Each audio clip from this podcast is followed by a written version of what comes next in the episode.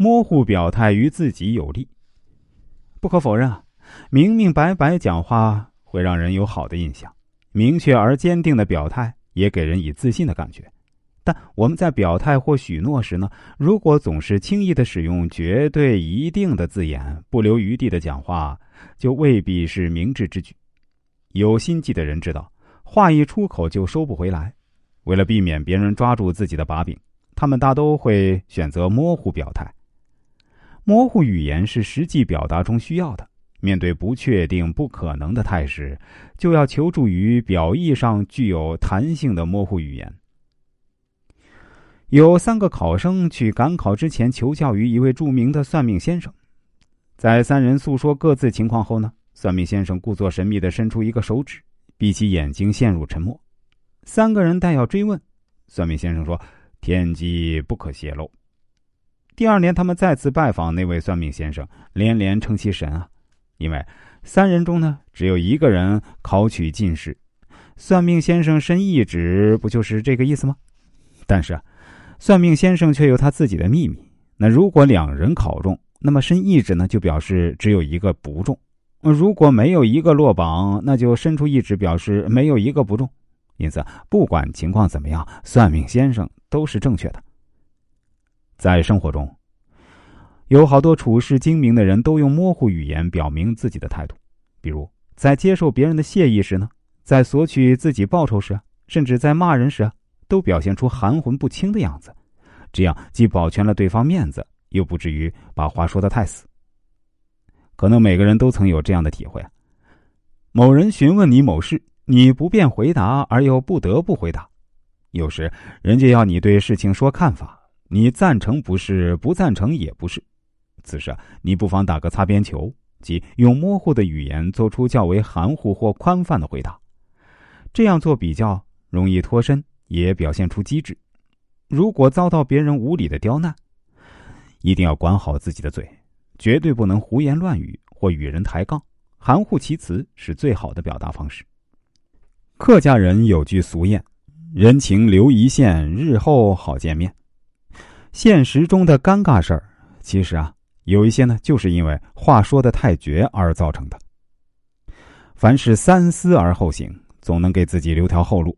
这在外交场合是最常见的，外交部发言人都不会把话说的很绝对，要么是可能、也许，要么是含糊其辞，以便一旦有变故可以有回旋余地。一个人成熟的标志，就是要看他说话是否留有余地。当然，生活中并不是所有人都成熟老练，有一些自大的人喜欢把话说绝对，总觉得自己的见解没有错，喜欢马上盖棺定论。不留余地。事实上，凡事留有余地是给自己方便，也是给别人方便。当你的预期目标没有达到时，压力也不会太大，别人也不会太责怪你。在每项产品进行市场预测的初期，公司会议频繁召开，还经常会叫上销售部和设计部对共同的问题进行探讨，同时私底下也会征求员工的个人意见。初生牛犊不怕虎。开会的时候，公司新来的两个美女员工李聪和张真都对自己的思想做了表达，也得到了公司领导，包括销售部和设计部的好评。但在对自己想法阐述时，两个人还是强调，如果按照他们的方法，势必成功。产品部经理立马就表示，要李聪和张真一起写一份详细的计划书出来，公司会对他们的提议认真考虑。此话一出，李聪和张真欣喜若狂。作为新人的他们，能得到领导如此重视，也称得上是幸运儿。但是，在这项新产品的制作过程中，问题频繁出现，这令公司上下非常紧张。事后，公司处理这个问题的责任时呢，都把矛头对准了李聪和张真，而。本该对这个项目负责的产品部经理和所有参与产品研讨的销售部经理、设计部经理呢，却都相安无事。经理炒了李聪和张真的鱿鱼。其实啊，世外人大都认为这件事呢，领导也有一定责任，因为正常情况下，领导不但对本部门的工作负责，同时公司的发展和重要决策决定呢，他们也应该负百分之九十以上的责任。